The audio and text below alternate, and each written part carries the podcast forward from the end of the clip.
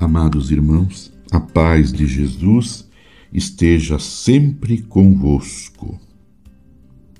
Confiei, Senhor, na vossa misericórdia. Meu coração exulta, porque me salvais. Cantarei ao Senhor pelo bem que me fez. Amadas irmãs, amados irmãos, estamos celebrando o sétimo domingo do tempo comum, dia do Senhor Queremos reavivar nossa fé e nossa esperança na cruz e ressurreição do Cristo que está no meio de nós. Escutando a palavra e acolhendo a sua graça, nós somos fortificados para viver e testemunhar o amor, perdão e a reconciliação em um mundo tão dilacerado pela cultura do ódio, da mentira e das guerras. A exortação inicial da leitura, da primeira leitura da Santa Missa de hoje, coincide com a última do Evangelho. Sede santos, porque eu, Senhor vosso Deus, sou santo. Mas como ser santo ou perfeito como Deus?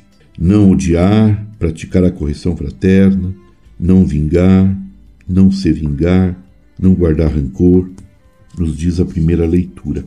Tudo isso corresponde ao ensinamento de Jesus no Evangelho. Não retribuir o mal recebido, fazer e oferecer o bem a todos sem expectativas de recompensa, amar o próximo como a si mesmo, esse é o caminho da perfeição e da santidade. A história humana quase sempre é marcada pelo espírito do ódio, da vingança, da ambição, que atropela todos sem a mínima condescendência. Neste contexto, como testemunho e como modo de buscar a própria salvação, os cristãos são convidados a pautar e a direcionar a sua vida na contramão do mundo.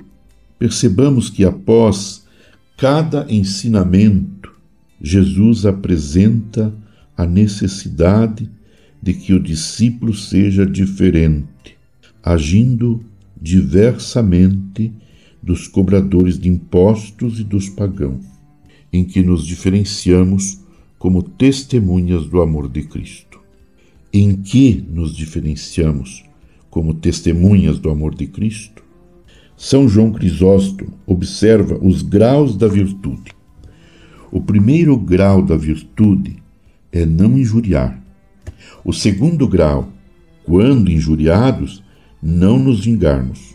O terceiro grau, não aplicar sobre o autor o mesmo castigo com o qual nos fere, mas sim ter mansidão. O quarto grau da virtude, oferecer-se voluntariamente a sofrer injúrias. O quinto grau, oferecer ao injuriador muito mais do que ele nos exige. O sexto grau da virtude, não odiar a quem nos faz semelhante injustiça. O sétimo grau da virtude, inclusive, amá-lo. O oitavo grau, ainda, favorecê-lo. Finalmente, o nono grau da virtude, rogar a Deus por ele. Vês o auge da virtude? O ponto alto da virtude? Viver a fé cristã parece ser simples mas é um grande desafio. Viver como Jesus viveu, amar como Jesus amou, perdoar como Jesus perdoou, ter misericórdia e compaixão como Jesus, ser manso e humilde como Jesus, abençoar como Jesus, acolher a todos como Jesus. Permaneçamos unidos com Maria, a mãe de Jesus em profunda oração e rezemos pelas vocações e por toda a Igreja. Abençoe-vos, Deus Todo-Poderoso, Pai e Filho e Espírito Santo. Amém. Você ouviu Palavra de Fé com Dom Celso Antônio Marchiori.